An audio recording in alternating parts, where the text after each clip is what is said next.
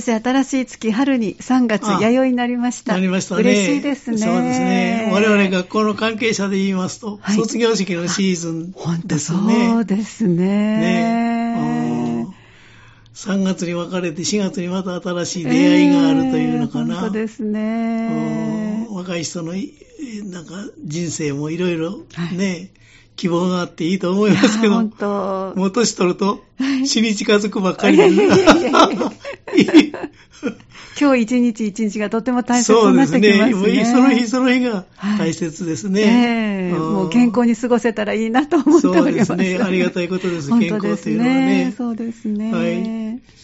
あの、はい。今月はね、ええ。家族の話させていただくんですけど、はい。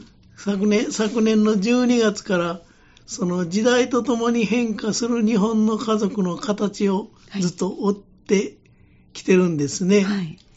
で、今年に入って1月は放送ができませんでしたので、2月になって、まあ、やったその続きをはいお話ししたんですけれども、ええ今月もまたその続きをしたいと思います。よろしくお願いいたします。で、今までのちょっとお話しした概略を振り返ってみますとね、はい。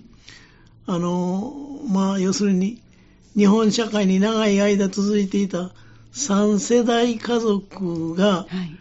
昭和30年代に入って、核家族に変わっていくというのか、核家族が増えてくるわけですね。えあの、戦後の復興とともにはい工業化が進んで、えはい。あの、田舎の次男三男が都会へ出て行って、そこで新しく今日構えてう、んあの、仕事に就くというね。はい。各家族が昭和のまあ後半から増えてくると言ってもいいと思うんですわ。はい。で、夫婦と子供二人の各各家族が、まあ、標準家族と言われるようになるほど、その、増えてくるんですよね。はいでそしてまた、平成に入って、家族が多様化してくるというのか、いろんな形の家族が芽芽生えるようになってきました。はい。いろんな家族の形が生まれるというのかな。で、平成の後半からあ令和にかけて大まかに言いますと、まだこの話はこれからするんですけど、はい。各家族と一人暮らしの人と、それから夫婦二人の家族がほぼ同じ割合になるぐらいに、その一人家族と夫婦二人の家族が増えてきたと。まあ、こういうことが言えると思うんです。はい。で、それを一言で表現しますとね、あの、またおいおいお話をしたいと思いますが、あの、かつては家族あっての人間というのかな、これを話先月もしましたけれども、はい。かかつては家族あっての人間であって、これを引き受けるのが人生だった、そういう時代ですよね。はいで今は家族の意味が軽くなってきたと言えると思うと、これは先月お話ししたと思うんです。で、あの、繰り返しますけど、家族あっての人間であって、これを引き受けていくのが人生だった時代、つまり、あの、かつては個人は家族のためにという時代だったんです。で今はどちらかというと、その逆というのか、まあ、また後で話をしたいと思いますが、極端な言い方をしますと、家族は個人のためにという、まるで逆転の傾向になりつつあるという、まあ、そんな時代になってきてるんですね。はい。で、あの、かつては、あの、個人は家族のためにと言いましたけれども、私はそれをこんな風に先月ちょっとまとめてみたと思うんです。繰り返しになりますが、かつては家族というのは国家の縮図、課長があって、ええ。それからいろんな役割があってというね、はい。ええおっしゃってましたね。縮図として、まあ、機能しとったということですよね。はいで、家族というのは、まあ、いろんなその役割というのが国家の縮図としての機能、役割、まあ、機能という難しい言葉ですけど、役割と言った方がはい。よくわかると思うんですけど、ん家族の役割としては、まずは、情緒の安定、お家へ帰ったらほっとするという、そういう情緒の安定性とか、経済の役割もありました。家族は一つ屋根の下に住んで、多分、その、今でもまだそんな家族多いと思いますけど、財布は一つでしたですよはいね。え今は、お互いに、こ夫婦であっても別々の財布で生活するという人も少しずつ。増えてきておりますよね。はい食べ物も同じものを食べるんではなしに、それぞれの好みに応じたええ食事をするというような傾向もありますし、はいまあ、要するに経済の役割もありました。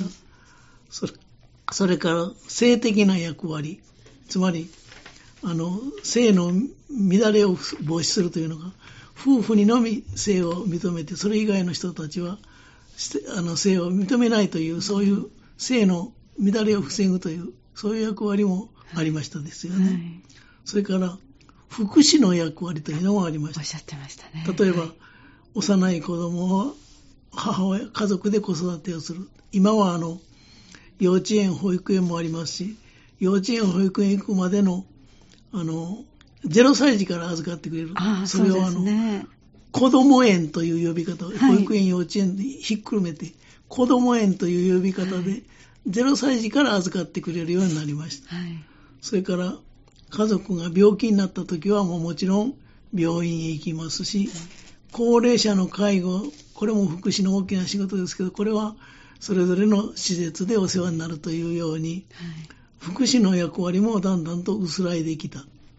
それから子供の社会化という子供を一人前の人間に育てるという、まあこれの機能は少し残ってますよね。これでもまだ塾があったり、それからいろんなスポーツクラブで子供を鍛えたりというように、はいこれもまあ外注、外へ注文する時代が増えてきましたですよね。ですね。でそんなことをまとめてみますと、先月も言いましたが、家族っていうのは今のところ血のつながりがある人、あるいは婚姻によってつながりがあって、まあ大事なのは困った時に助け合うことができる精神的な結びつきがある人たちの集団はい。ということが言えると思うんです。そういう集団であって、まあ、今大きな二つの機能としては、心の安らぎと子供を育てることが家族の中心的な役割になっているんではないかと思うんですね。はい。で、今言いましたように、あの、家族とは、どれだけ、あるいはその、特別にですよ、その家族に対して、その人に対してどれだけ犠牲を払うことができるか、これが家族だと言ってもいいかもわかりませんわ。まあそういう、それが家族とも言えるんですけど、まあそういうふうな役割、たくさんあった役割がだんだん減ってきて、今では心の安らぎと子供を育てるということが家族の中心的な機能というのか、役割ではないかなと思うくらいにはい家族が変わってきたということが言えると思うんですね。でで時代がだんだんと進んできて、えー見られるようになってきたのは家族社会学者の山田正宏という先生が家族の個人化ということをおっしゃったんです。家族がだんだん個人化してきている。で、この個人化というのはまたお話ししたいと思うんですが、今までしたかもわかりませんが、二つは、二つの次元があって、一つは家族という共同生活をしながらも、その自分だけの生活領域を増やしていくという個人化ですね。うんはい。それもう一つは、家族を持つこと、家族を作ること、あるいは作った家族を解消することも含めての個人化という二つの意味がある。だから家族形態を続けながらも、共同生活をしながらも、個人の領域を増やすという個人化と、もう一つは、もう家族を作ること、あるいは作った家族を解消すること、まあ離婚ですよね。はい。そういうことも含めての個人化という二つの次元があると思うんです。これ次元がちょっと違いますけどね。で、山田先生はその、後から言った後者の方の家族の個人化を本質的な個人化というふうに言ってらっしゃいますけどもね。で、どうしてこういうふうな個人化が進んできたかということを考えてみますと、あの、一つはその、世の中が非常に便利になって、豊かになってきたということですよね。だから結婚の意味がだんだんと家族の意味が薄らいできた。うん家族家族の意味が軽くなったという私言いましたけど、はいそういうことと同時に、あの、日本国憲法の理念であるところの、個人の尊厳、うんそれと男女の本質的な平等、この二つが根底にあって、これがあの、まあ、定着してきたというのかな、うん。こういう、これが実現だんだんとしてきたので、その結果として、その、なんていうのか、家族の多様化、あるいは家族の意味が軽くなってきたと言えると思うんです。うん。でかつては、男は仕事、女は家庭という、まあ、専業主婦という言葉で言われたように、この性別の役割もだんだんと、個人の尊厳と男女の本質的平等という意味から、なくなってきた、この役割性的な役割もなくなってきましたですよね。で、こうしたことを念頭に置きながら、今月もその時代の流れとともに変化する家族の形を、まあ、追ってみたいと、まあ、そんなふうに考えておりますということです。で、12月は拡大家族というのか、3世代家族の話を中心にしまして、先月は昭和の後半になって増えてきた核家族の話を中心にさせてもらいました。日本の世帯数の半分近くを占めている核家族ですね。それのお話をさせてもらいました。で、平成の時代に入って変化が出てきて、今は、今月はその平成の時代の話をしたいと思うんですけど、はいでその核家族の話をしたついでに、ええまあ関連してと言いますか、はい。カラノス症候群のはい。子供に一生懸命関わって、子供が、あの、巣立ちをすると、うんお母さんはもう、抜け殻になってしまうという。うんそれからもう一つはね、はい。あの、子供の巣立ちによって夫婦間に起こる転機。これで仲良くなる夫婦と、はい余計に冷めていく夫婦の、こういう分かれ道があるというようなことをお話しさせてもらったと思うんです。で、人生50年と言われてた時代は、あの、もう、そんな夫婦二人だけの、子供が育ちしてから夫婦二人だけの生活が延々と続くということはなくなったでね。ですすよね。なかったですよね。で私の若い時なんかはね、あの、例えばこんな現象があったと思うんですわ。人生50年の時代ですとね、もちろんあの子供もたくさんいましたわ。あ、多かったですね。5人家族がはい普通で、子供が5人、あるいは6人、7人というようなね、ええそんな時代だったですよね。そうしますとね、人生短かったもんですから、一番下の子供が、あの、独立するときにはもう親がいないので、長男が親代わりをするという、ええ。そういう時代だったと思います。で、私の周りを見ましてもね、え。一番上のお兄さんが一番下の妹さんの結婚式をあ、と取り行うというのが、あの、まあ、結婚させるというのかな、はい。そういう時代がありましたねう。んで、私の、そう言うと私の叔父もね、ええ一番末っ子のことを抜子と言ってました。抜子。はい末っ子。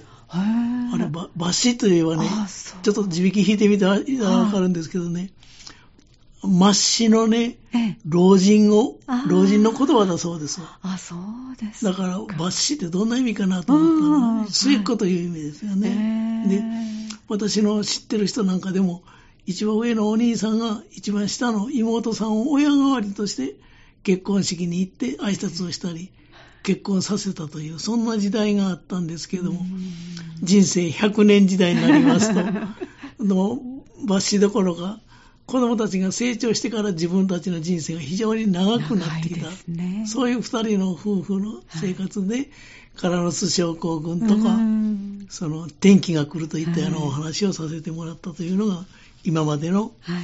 あの、流れです。そうですね。で、今月はその、二人家族と、一人、家族、一人というのは家族というのは一人暮らしですね。あはい。これが増えてきたという、そのお話をしたいと思いますが、来週、はい。その本論に入っていきたいと思います。ありがとうございます。じゃあ来週もよろしくお願いいたします。よろしくお願いします。お話をいただきましたのはこの時間、港川短期大学元学元学長、社会心理学ご専門の大前守先生でした。皆さんぜひ来週もお聞きください。どうもありがとうございました。ありがとうございました。